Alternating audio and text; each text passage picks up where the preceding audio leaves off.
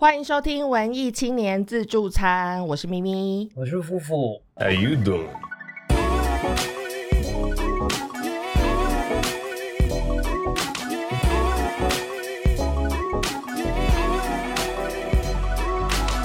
好的，今天呢，我要匿名。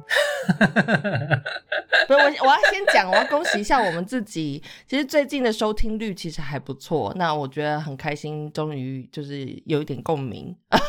就希望大家可以继续收听我们的节目，然后也可以帮我们多多宣传，就是转发给其他人，觉得呃可能也会有兴趣听我们节目的人听，好吗？好，那今天的这个这个主题呢，对夫妇说他要匿名，那我会帮他变身。夫妇说他要匿名，那是 什么东西？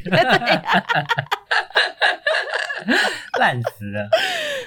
就是我们等一下看尺度，就是会到什么程度，也有可能就是这一集今天根本就不会上架，大家根本就听不到这一集这样。OK，那我们今天要聊什么东西呢？就是要聊一些，嗯，我现在讲我自己，因为我我是一个很喜欢观察人的人。就所以，我才会选念就是戏剧系。我觉得当初是因为我喜欢观察人，但是我其实不是很能了解人类，但是我喜欢观察。那我以前念书的时候，我就会呃，我之前好像在节目中有讲过，我就是会在那个捷运站啊，或者是人潮多的地方，然后坐在那边一整个下午，就是在看人。那我觉得这个观察人的过程很有趣，就是我可以去想象他人的生活，就是去。去想象那些我可能嗯我的人生不会经历的事物这样子，然后我觉得这个其实是一个蛮好的训练，就让我有呃能得到所谓的同理心这个概念这样子。然后因为我很喜欢观察人，所以我后来在旅行的时候呢，接触了这个工作叫做就是旅馆业，然后就是在旅馆里面工作。我接触了这个工作以后，我就觉得哇，这个工作根本就是。呃，我的天职这样，就是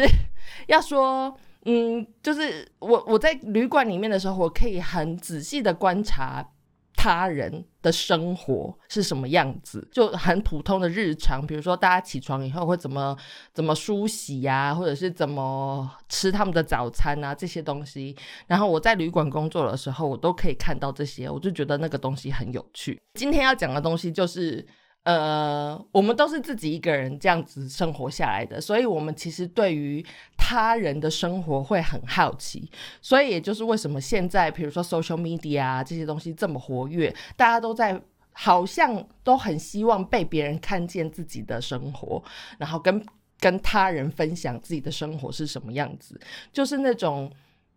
别人的秘密生活，我们就会很好奇，会很想要了解。对不对？那我们今天要讲这个东西，就是所谓的，嗯，有点像都市传说，就是城市里面的秘密生活，阴暗面，也不一定是阴暗面，就是一个秘密的生活，不一样的，就可能好阴影面，呃，可能对，可以是阴影面，就你可能过着一般的朝九晚五的人生的话，你可能会没有办法知道的，这个城市其实有在发生的事情。嗯嗯嗯，我们就先请那个夫妇来分享一下他的那个，因为我觉得，我觉得我其实本来也是一个嗯蛮一般，就是早上起来生活的人，嗯，然后是在认识了夫妇以后，我才开始享受那个就城市的阴暗，不是阴暗面，阴影面的生活这样，所以我们就请这个。生活在阴影面的人，先来发表一下你的秘密生活。我秀给你看了什么东西？呃，我是从台中到台北去念书，然后那个时候认识了你嘛。那我其实在，在到台北念书之前，我其实是一个，就是都在家里面跟家人，然后出去玩的话，也都是大白天的跟朋友一起出去玩。嗯然后自从我搬到了台北之后，我才知道什么叫做夜晚的生活，嗯就是太阳下山之后有很多事情可以做。嗯然后到底有什么事情可以做呢？好，首先就是那时候台北呃成品还是二十四小时的时候，嗯就是敦南成品，然后那时候。就是是你带我进去成品这个世界的，你讲的就是好像成品是什么脏东西一样。不是什么脏东西。但是我觉得就是很很奇妙，我觉得对现代人来说，呃，应该还是一个很那个真的是一个很很像秘密基地的地方。嗯嗯就是你二十四小时的书店到底能做什么？书店到底有什么东西？你可以开到二十四个小时。嗯那你那时候我是就是十八十九岁的时候，就是小朋友，然后上了台北以后，接触到的第一个就是夜生活是。成品书店，你说文不文青？就是在在那个里面，其实是是花花世界。嗯这样讲听起来好像真的很怪，就不是什么不是什么在里面卖卖药啊，或者是什么之类的。但是那里面真的是一个，我在那时候第一次进去的时候，然后就看到那个呃，那时候音乐馆还在地下室嘛，对不对？成品多南店音乐馆，然后进去那个音乐馆以后，那个整个世界真的是哇！我不知道这个世界上有这么多不一样的音乐跟呈现的方式，这样子。在那个之前，我就是听流行音乐的人嘛，嗯然后没有意识到说这个就是有有不一样的东西会存在。然后进了那个书店以后，也是就是哇，这么晚的时间，就是半夜的时间，竟然还有这么多人在书店里面看书。嗯但是我觉得富富要讲的有一 part，可能有一部分的人不是真的是真心诚意的要在那里看书，是有别的目的性。我觉得也不是啦，就是呃，嗯就就像你刚刚讲的，晚上的成品，尤其是那个过了凌晨之后的成品，真的、嗯真的很像有一种穿越到另外一个世界，就是那里那里是一个结界的感觉。一个结界，对对对对，对，然后然后其实我觉得不是真的有这么多人有这种奇妙的意图啦，就是有那个那个都市传说，就是说什么嗯。成品的杂志区就是同志的聚集地这样子。对，嗯哼，然后我可是我觉得，我觉得没有像我自己那个时候会晚上去成品是，第一我本来就是一个夜猫子，然后第二是，嗯。我我是很怕拥挤的人，嗯，对。嗯。然后所以我我我很喜欢晚上去逛成品，是因为呃，我觉得那个时候会在那个场所的人都呃会跟我比较像。就是大家就是嗯安静的，或者是你的生活习惯、对对对习性会比较对，或或者是怪咖。然后，但但是真的那个常去久了之后，因为那个成品敦南，他他就是呃有去过的人，大家应该都知道，就是会有很多人坐在地上看书。嗯，对嗯然后我记得呃，反正就是呃去了一阵子之后，就是有有时候坐在那个。地上就是你要嘛，就是会发现，就是哎，你旁边怎么一直都是 那个 同样的脸孔这样子，然后或者是，嗯然后或者是有些时候，就是会有人呃有意无意的，就是那个用他的脚踢你。嗯嗯，就变成一个秘密的约会场所，是，的，是的。就的，认识人，对对对，就成品成品就是现在的 Tinder 的感觉，对，实体的实体的听的，实体的 Tinder。对，OK，对啊，所以就是对我来说，就是我那时候是第一次开启了眼界，就是看到了另外的这个世界的另外一面，这样子。嗯就我平常没有意识到这个可能存在很久，但是我自己都没有意识到的那一面。嗯然后，呃，我后来。嗯，就也变成，其实我本来也是一个夜猫子，但是我都是在家里面，就是就没有出门的习惯。然后自从知道了这像成品这样子的地方，然后我就开始更喜欢在晚上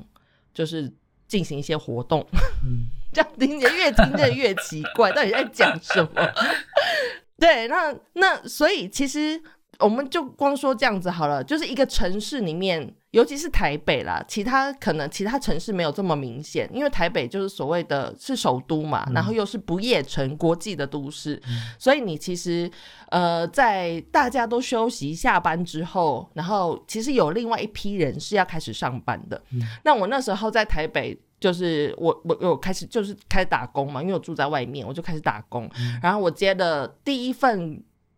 服务业的工作，其实是在那个就是以前士林那边有一间好乐迪，我不知道好乐迪还在不在。然后我就是在好乐迪里面打工，嗯然后那个时候，呃，因为我白天要上课，所以我都是晚上工作。然后我那时候接的还接过大夜班，就是一整个晚上都要在那里工作。嗯然后那是我第一次就整个晚上醒醒着在工作，然后我很惊奇，就是原来有这么多人晚上不睡觉。嗯 会出现在这些场所里面，然后包括当时那里面好像还有，就是那一好乐迪那一栋楼里面好像还有什么什么都都都会丛林之类的，就是玩游戏的，嗯。那个也是也是都开到就几乎是二十四小时啊，中间好像有休息几个小时，但是它就是一直都开着，那人潮真的是络绎不绝，嗯。就是晚上的生活其实是很活跃的。那后来就因为习惯了这样子的夜生活，我们几乎都是呃早上上课，然后晚上去 party 或者是去玩耍，然后早上就可能会睡到很晚，然后才去上课，或者是在课堂上就睡觉这样子。总而言之，就是那个晚上的生活对我来说真的是很就是另一个世界啦，一个新世界。听我们节目的人其实都知道，夫妇是一个那个就是 LGBTQ，我们也不说他是同性恋或者什么，不要定义，对。但是就是他 LGBTQ 的生活在台北其实也是非常的，就是有很多自己的秘密景点的。嗯嗯嗯。但是其实我我我我是一个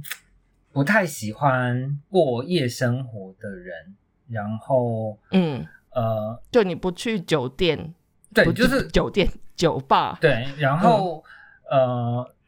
像呃呃，同志有什么 gay bar 啊，然后同志三温暖啊，这种东西，其实我、嗯我我我不太喜欢啦。就是我觉得那个那个，嗯就是把自己边缘化这种东西，我觉得嗯有点诡异。但是呃，还还是可以跟大家分享一下。好，我先说一个，这个这个东西还蛮奇妙的。然后我记得咪咪那个时候听我说的时候也很吃惊，嗯就是因为咪咪也曾经在北投工作过，嗯哼。然后呃那个时候我就跟咪咪讲说，就是北投有一个免费的温泉，嗯，咪咪连那个嗯免费的温泉在哪里都不知道。然后嗯。我又跟咪咪讲，就是那个那个温泉，就是晚上就会变成男同志的天堂，然后里面就就是、嗯。对，就是真的是酒池肉林、肉欲横陈这样子。就也是 Tinder，但是就是 R 级的 Tinder 这样子，就是哦那那整个那个温泉区。那那个那个已经不是听的等级了。那个，我我我我可以我可以说一下啊，就是它那个呃，其实那个地方非常的破旧，然后它本来是那个社区好像是那个庙赞助的，反正就是盖了两间嗯小小的浴池，就是一间男的，一间女的，嗯然后呃，他呃早上的时候其实都是那个社区的公公婆婆们。就是早上是一个嗯非常那个亲、阿公阿嬷们，对亲近然后温馨的老人聚集地这样，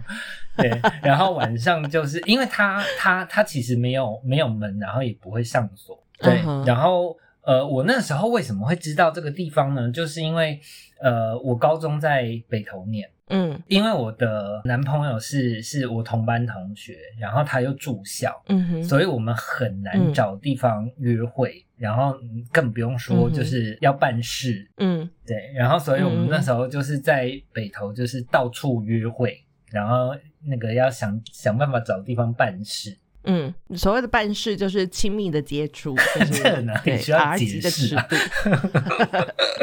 对，然后然后反正那个我们后来就摸到了这个地方，然后但是呃，我们我们进去的时候，当然完全不知道，就是那居然是一个这样子的地方嘛。嗯我们知道那那里是呃温泉，我们就、呃脱好衣服，然后下去想要泡的时候，结果里面是满的，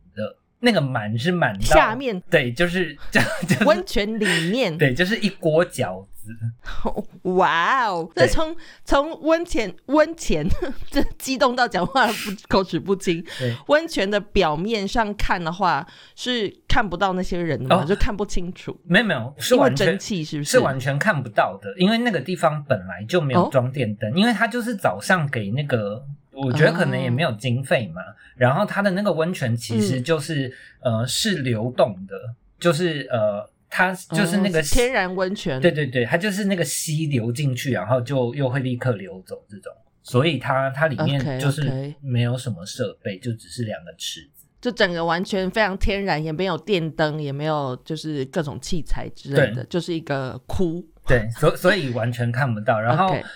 呃，反正因为我们就是就是也是探险嘛，然后那个就就、嗯就是进去了，然后当然一开始有点紧张，所以就是没有注意到有什么事情在发生。然后就是我们两个很嗯艰难的两个人都下去以后，因为真的很挤很恐怖，然后就嗯开始听到很多那种 就是那个泼水声，然后跟那个喘息声，跟那个啪啪啪，对，就是 对，然后。其实我其实我 我我只去过那一次，然后那个那个时候嗯。我的男朋友、就是我们大概待了几分钟而已，那个那个嗯。水也不是很热，然后我们就觉得有点冷，然后他就突然跟我讲说，这个水可能有点脏哦。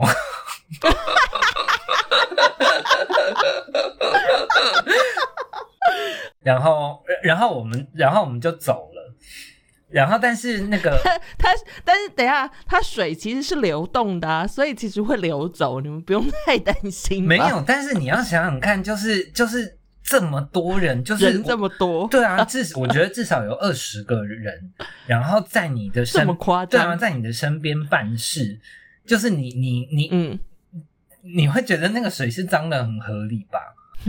嗯 嗯，对啊是的，然后后来，反正我们 光想就不舒服。而且后来我们要离开的时候也很艰难，就是反正就是会被大家那个摸，就是很像鬼片，很多只手会就是把你抓住，对，就是也很艰难地离开。反正对，就是就是居然在那个淳朴的那个老人社区嗯。会有这样子的一个地方，嗯。然后明明那时候就觉得很神奇。嗯嗯，我后来就有自己亲自去看那个地方，确实就是它好像是在一个那个小山，就是不是小山边，就是有点，因为北头就是山上嘛，它就是在、那它就是在一个溪的旁那边那，个位置很隐秘，对对对对对对对，位位置很隐秘这样子。嗯、你们能找到那个地方也算是蛮神奇的、啊，就你们突破了结界，走进去了那个结界。没有，我们那个时候，因为我们又是两个男生要约会，就是又不能被那个学校的师长或者是同学看到，所以我们那时候就是要找约会的地方，实在是蛮辛苦。嗯，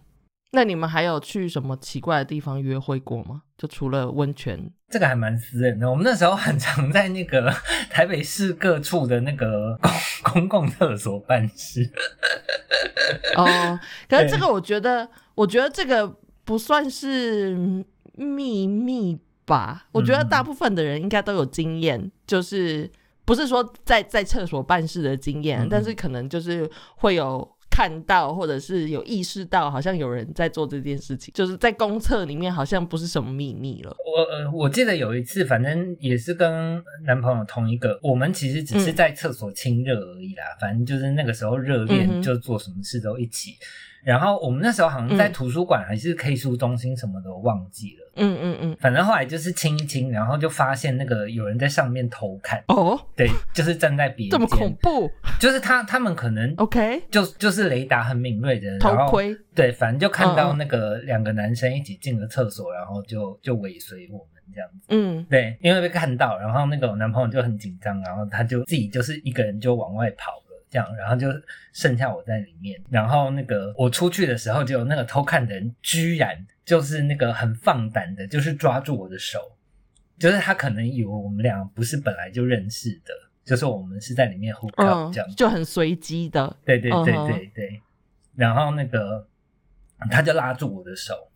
然后就是要把我拉进厕所，嗯然后我就想说，Oh my god，我男朋友居然把我一个人留在这个厕所里。就是我觉得可能因为我们那个年代的关系啊，可能对于呃 LGBTQ 还不是像现在这么友善，嗯嗯嗯，所以很多时候，尤其是这样年轻的孩子们，嗯。就是要真的要躲躲藏藏，嗯，所以就会有很多所谓的秘密基地的出现。嗯。像那个我们以前看那个呃 镊子，嗯嗯嗯。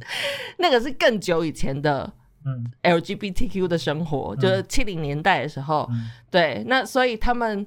因为因为不被社会认同，所以他们必须要创造出自己的呃结界，嗯。然后去躲在那个结界里面。对，所以就会有很多这样子的很地下的文化产生，这样。然后包括我记得台北那时候其实是刚好正在要兴起，就是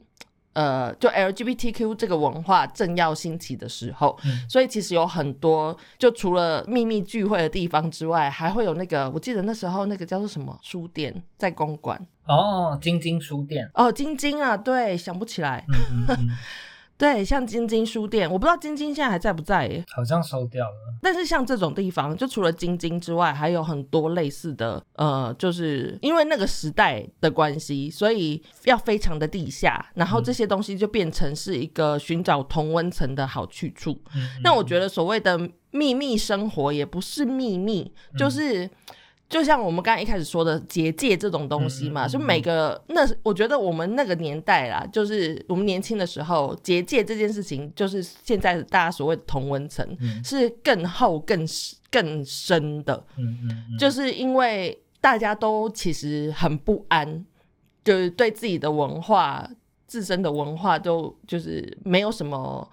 呃，没有什么自信，这样子就很怕会被善笑或者是什么，所以每个人都很保护自己的秘密基地。嗯。其实很明显的，你可以看得出来，比如说，呃，像呃 l i f e house 这些东西，就是玩地下音乐的人，嗯。然后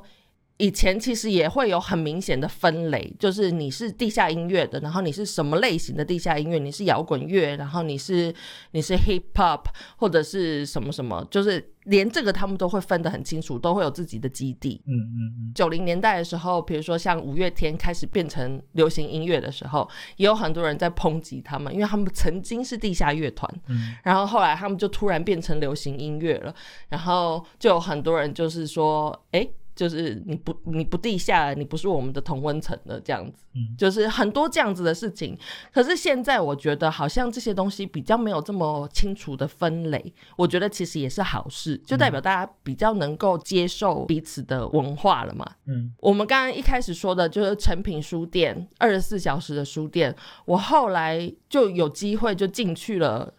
呃，成品音乐馆工作。一开始的时候，我也是在成品敦南店。呃，因为敦敦南店是二十四小时的，所以你其实看不太到那个店打烊之后的样子。嗯那我后来呢，在那个呃，就是信义店开的时候，信义店那时候是所谓的旗舰店嘛，就很大一间，然后它是融合百货啊什么的。那我在那间店开了以后，我就转到了信义店去工作，然后。那一间店就不是二十四小时的，所以会有打烊后的时间。那我记得我们在开店之前，就是所有工作人员都要去那里上架，就是把 CD 啊、把 DVD 那些还有书啊那些东西全部都上到柜子里面。然后我们那时候是几乎不眠不休的二十四小时在那里面工作。那个时候我才突然间意识到，哇，我是在一个很神秘的地方工作的感觉，嗯因为那个那个时候你就可以看到整间百货公司。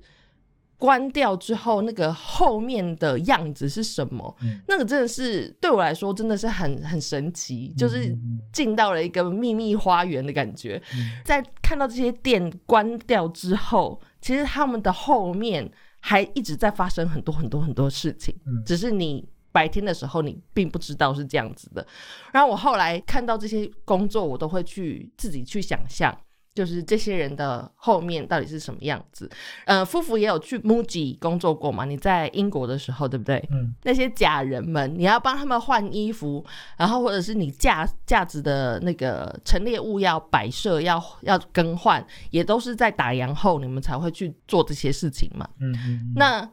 大家在白天的时候看到的，就是已经是完整呈现的样子，可是很少有人会去意识到这些东西其实都是在呃不为人知的呃某个时刻，有人很努力的在运作，嗯才可以完成的。嗯嗯嗯其实我觉得在欧洲也有很多这种呃很奇妙的地下文化在进行。嗯我之前在阿姆斯特丹的青年旅馆里面工作的时候，然后我就接触到了一个东西，叫做秘密电影院。然后它就是它是像打游击那样子，它没有一个呃实体的电影院，嗯就是让大家去看电影。然后它就是在网络上面有一个平台，你要自己去订阅，每个月付一点钱，好像是十块钱还是什么十块欧元之类的，就是很少的钱。然后他们会不定期的会有一个电影播放的企划这样子，然后他们就会寄 email 给你。这一次我们这个月我们可能要播什么电影，然后我们会出现在哪里，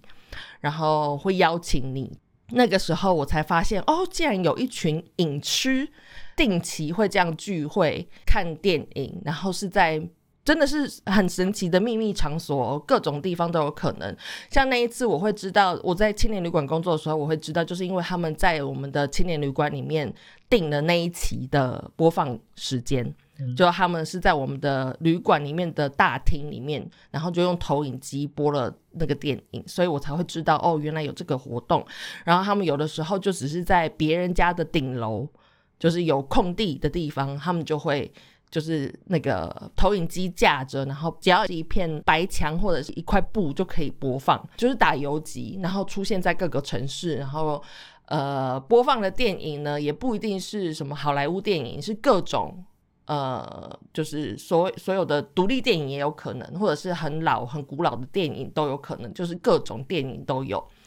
在欧洲，就是可以感受到这种，呃，我觉得他们这个东西是很活跃的，嗯就是很有想象力的，嗯大家也都会觉得很好奇、很有趣。那我觉得其实这也可以算是一种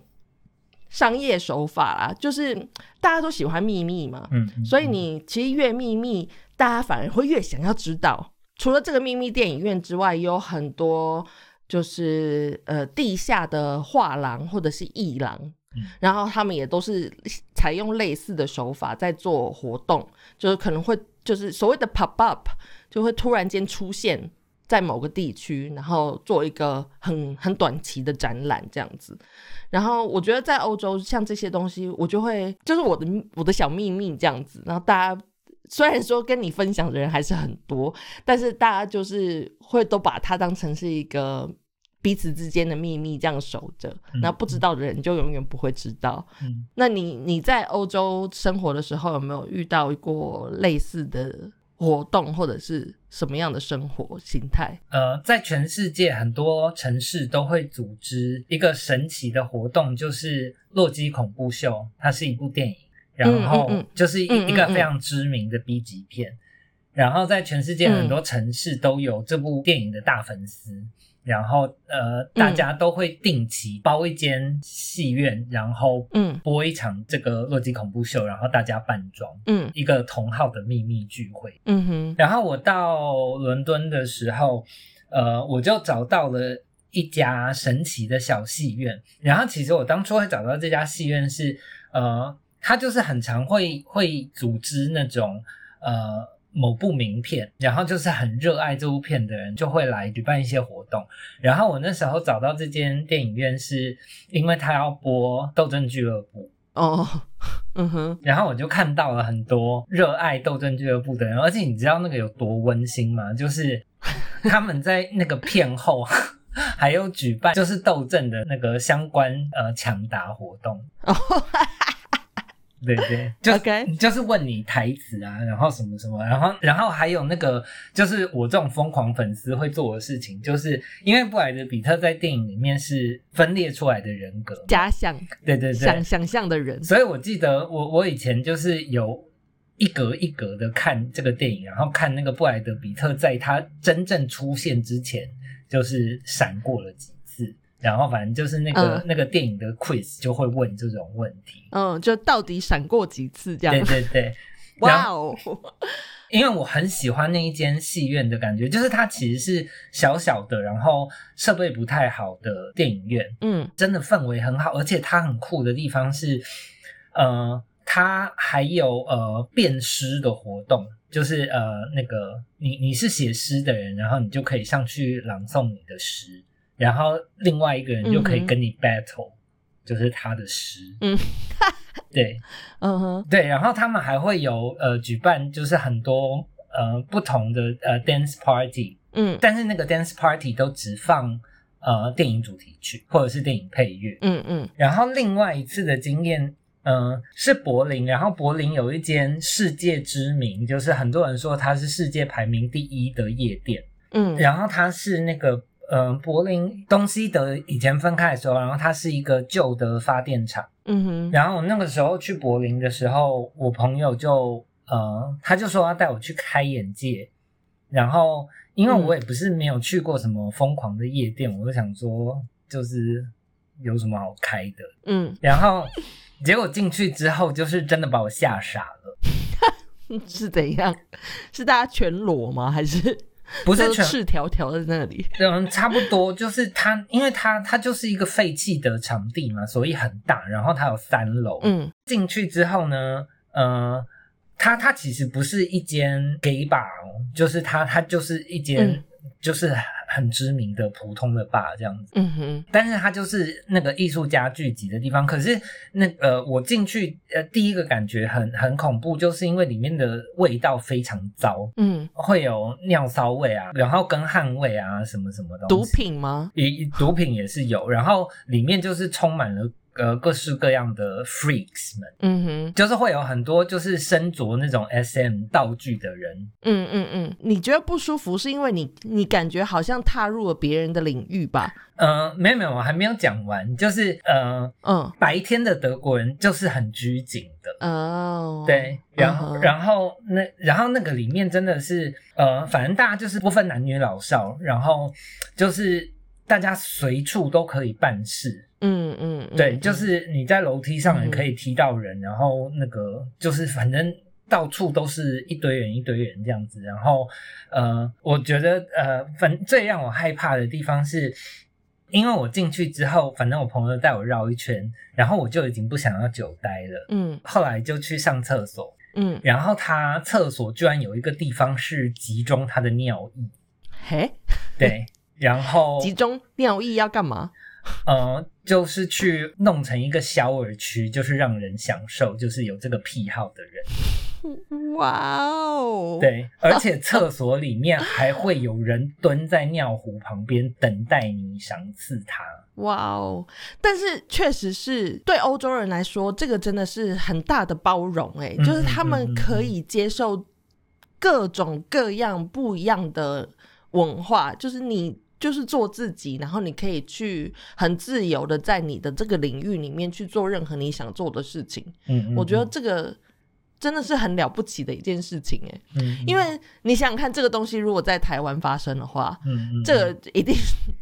一定会造成非常大的轰动，就是变成是一个很呃，可能还会被抓去关起来之类的，就是一个离经叛道的场所这样。可是，在欧洲这些地方，我相信柏林这个一定不是特例，嗯嗯嗯，就是有很多地方都是这样子。我我自己知道，在荷兰这边，就是在我之前工作的青年旅馆旁边，它有一个以前是防空洞的，就是一个地下的空间。嗯它很奇妙哦，它是一个酒吧，那个酒吧的名字就叫地窖。嗯那它以前的功能，那个空间其实是一个防空洞，所以防空洞就是在地底下嘛。那它打开的方式就是掀盖式的这样子，它是整个地板是可以掀起来的，然后掀起来之后你就可以走下去，嗯它有一个楼梯可以走下去。那楼下就是一个酒吧，那那个酒吧呢，呃，它就是专门放的就是那种所谓的 trance techno 的那种音乐，嗯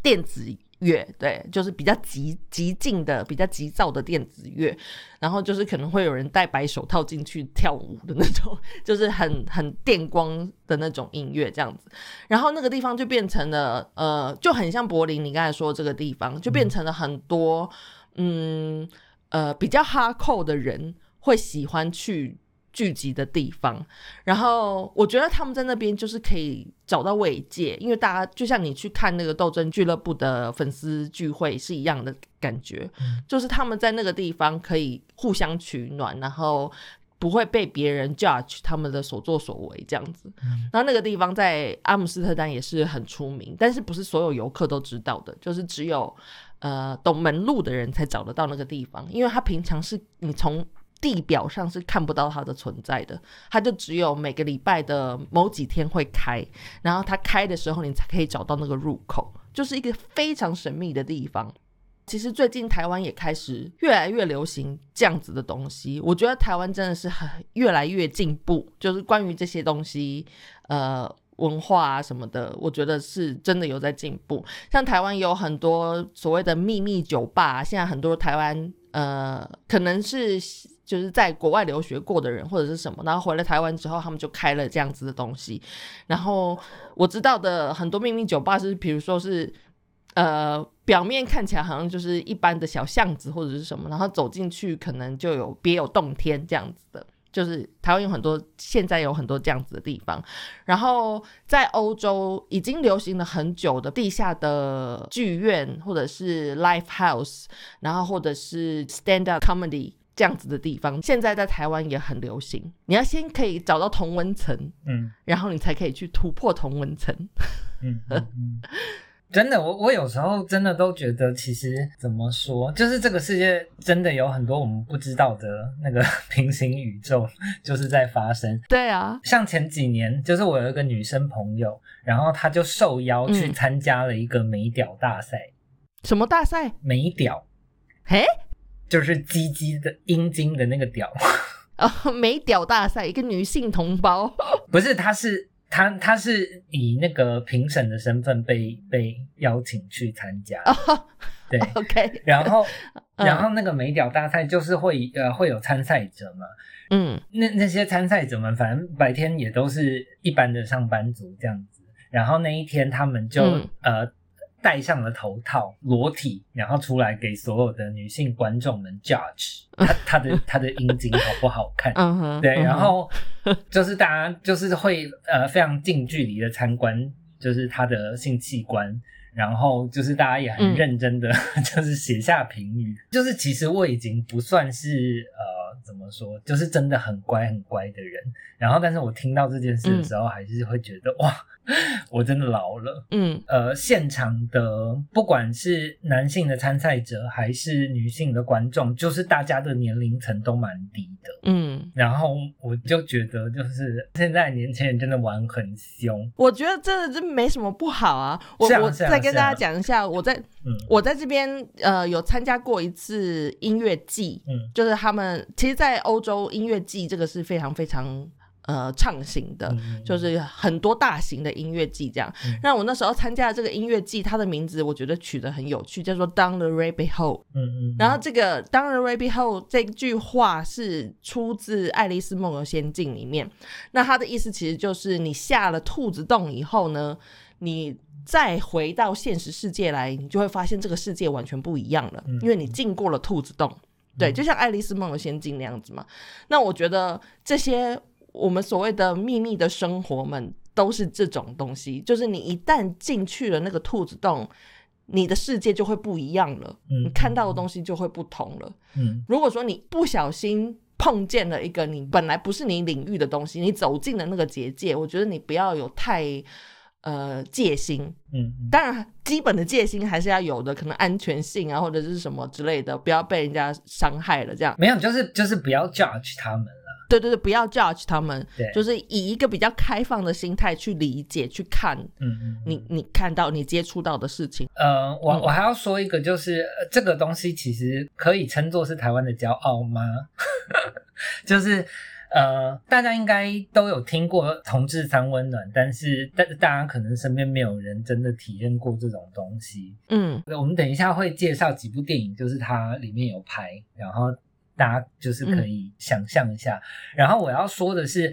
呃，台湾曾经有一间呃算是世界知名的同志三温暖，嗯呃，反正他就是有一个很很很疯狂的 CEO，哼哼，就是台湾就是可以做出一个世界知名的东西，真的就是不太容易。然后他之所以这么有名，就是因为呃，就是他呃，可能礼拜一到礼拜天，就是他每天都会有不同的派对，嗯哼，对。然后我说几个派对，就是给大家闻香一下。请说。他会有派对呢，就是呃，当天完全不开灯，任何地方都不开灯，嗯就可以想象会在里面发生什么事情。然后，然后还有呃蒸汽派对，嗯就是呃放干冰，然后你就会看不清楚，然后但是就是又好像看得到。嗯然后呢，它还有戴着头套的 party，就是可以放飞你自己。嗯，对啊，因为你讲的这些都是在突破那个感官的界限。嗯嗯嗯，就是如果说打散了那个你的五官、你的样子、你的 shape，嗯就是你们之间的接触跟很哲学，你们之间的接触还是真诚的接触吗？还是嗯就是一个只只看外表的很表面的东西呢？嗯嗯嗯。非常哲学耶。也也有那个，也有更，也有比较不哲学，就是更 physical 的 OK，例如润滑液 party。OK OK，这就非常的 physical。啊哈，对，然后还有呃泡沫 party，是没有穿衣服的。是 OK OK，合理。他就是以这这种气化，然后导致他在呃，就是就是这个圈子里面非常的闻名啊。对，然后、嗯哼嗯呃，然后反正那个 CEO 就是为什么说他疯狂呢？呃呃，反正他们还有其他活动，譬如说他们会办那个什么性技巧锦标赛，但是我不知道详情是什么东西啊，反正大家可以自己去嗯想象一下，就是有什么竞赛。嗯对，然后那个呃，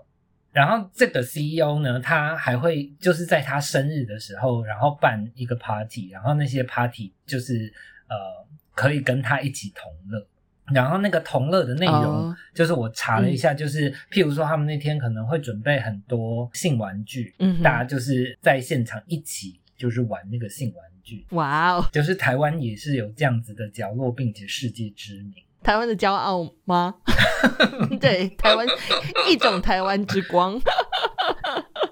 对，但但是很遗憾啦，就是他他现在那个已经不在了，所以已经收掉了。对对对所以大家想要朝圣也没有办法。嗯呃，念子里面其实有提到，就是呃，当年那个叫新公园，然后现在就是我们的二二八公园，嗯，就是我们很喜欢半夜去公园玩那些那个儿童设施，也不知道为什么。就是我们的秘密生活啊。对，我们去去公园玩儿童设施。就是镊子里面，他反正就有说，就是呃，当年的那个那个新公园其实就是同志的大本营嘛，然后他们还叫它公司嗯什么的。嗯嗯不知道现在新公园是不是还是这样的一个场所？然后，但是我记得嗯我那个时候，反正我们就是去玩，然后那个我就是上溜滑梯，然后结果就嗯那个有两个人在那边办事，然后我就哦就吓了一大跳。哦 呃，后来回想起来，就是其实觉得蛮开心的，就是那个小说中这种传说的情节、传说的场地，居然、那个被你遇到了。对啊，就是居然还还还有在现实中发生，然后还是可以去朝圣，就觉得蛮神奇的这样。真的，真的不要抱持的 judge 的心态，就批评的心态，或者是去看热闹，或者是去猎奇的心态去去这些地方。嗯我觉得，如果说你真的想要去看看这些地方的话，你要抱持的是一个看看这个世界有多大。对这一集想要讲的，就是我们刚才前面也提到了很多次，就是不要不要受限在自己的呃想象里面。嗯每个人都会很想要知道他人的秘密生活，其实也只是好奇，你想要去了解这个你不认识的世界是什么样子。所以，所以其实出发点是出自于想要接近这样子的新事物的那个心态。我想要讲一个我之前看过的一个文章，它是在它是《New Yorker》这个杂志里出的一个算是报道性的文学，它出了一本书，然后这本书呢叫做《偷窥者的旅馆》。然后是一个呃记者，他去访问了，就是他追踪了几十年，就是做了一个访问，一个在就是美国有很多那种 motel 嘛，就是在路边的，就是鸟不拉屎的地方，然后开的一间旅馆。这个旅馆的主人他一直有一个偷窥的癖好，他就是在他的旅馆顶顶楼。呃，架设了一个偷窥的，就是小空间这样子，然后所以他会一直在那里偷窥。但是他的偷窥呢，他自己觉得他是一个呃，就是像我们两个一样，就是是自诩为是一个文化的观察者，所以他在上面偷窥，他做记录呢，通通都是做文化，就是他觉得是在做文化的观察跟做记录。所以他整个偷窥者的旅馆这本书里面，就是在讲旅馆的主人他这几年来做的所有的。他偷窥的记录，然后里面就可以看到很多关于人性的，嗯，呃，各种事物这样子。那我觉得，我觉得我们其实也就是一个这样子的角色，就是我们在人世间。就是在观察，在学习，所以我们就是以一个人间的偷窥者的状态去经营我们的人生，这样子。所以我想要推荐的就是延伸阅读。第一个我想要讲的就是我刚才说的，就是我们只是因为好奇，所以想要更接近嘛。然后这部电影呢，它叫做《冲击效应》，叫做 Crash。然后它里面其实。讲的东西就跟我们今天讲的这个有点类似，就是人与人的冲击，突然之间两个人之间有了交集。对，就是他他在里面的形容是说，就像 car crash 那样子，就是像车祸这样子，你突然间撞进了彼此的生活这样，然后。呃，这部电影就是在讲这个东西，就是你在突然之间闯进了某个人的生活中，然后你跟这个人有了交集之后，你们怎么继续下去你们的关系？然后我觉得我们现在这个社会，我们我们的冲击一直不断的在发生，就是网络啊什么的都是，就是现在的冲击会来更快，然后更剧烈。嗯，然后我们要怎么去去去接受，然后去。去吸收这些新的冲击跟资讯，那我觉得这个电影大家可以去看一看。这是好像是两千年初的时候的电影，是是我第一部想要推荐的。再来的话，我想要推荐的是那个《游牧人生》，呃，就前一阵子的奥斯卡电影嘛。然后它其实就是拍出有一群人就是都在箱箱型车、旅行车上面生活，然后他就是拍出这一群人。的生活形态，他们的样貌到底是什么样子？大家可以去看看这个世界的另一面是长什么样子。然后还有《Dark City》，我不知道《Dark City》的中文是什么？这也是两千年出的一部电影。然后它是一部 sci-fi 电影啦，它就是蛮有趣的。它是说在入夜之后呢，会有一群像是外星人之类的人，然后。来把我们的城市改造成另外一个样子，然后你早上醒来的时候，你的记忆会被篡改，然后你不知道自己呃真实的人生到底是什么样子。嗯嗯嗯。还有一部剧呢，其实我不确定是不是这部剧，因为我很小很小的时候看过，就是在讲它是像。像儿童儿童剧那样子的东西，然后他就是在讲那个一个百货公司打烊了之后，然后在那个百货公司里面发生的事情。然后我觉得我小时候就是看了这部片以后，我就很向往去知道那个未知的世界，就想要活在那个那个谜样的世界里面。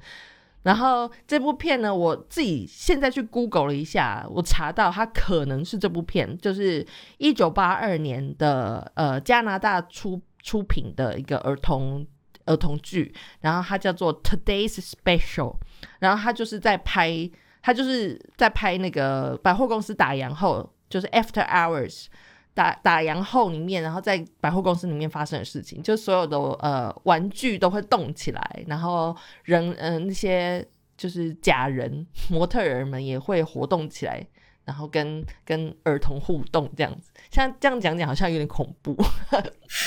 有点鬼故事的感觉。但是这个现在 YouTube 上面可以找到他们的片段，所以有兴趣的人可以去搜一下 Today's Special。好，这是我今天想要延伸阅读的。那你有想要延伸阅读吗？嗯呃镊子嗯白先勇的小说，然后呃河流河流就呃虽然我很不喜欢那位导演，但是它里面就是有拍出来很真实的那个那个同志三温暖的情节，哦，嗯哼，然后还有大开眼界嗯，Tom Cruise 跟 Nicole Kidman 演的。嗯。其实今天想跟大家讨论这个，就是不要用猎奇的的的眼光去看，就是呃，只是要跟大家讲，呃，这个世界真的有很多不一样的人，然后这个世界真的很有趣，就是他们的存在其实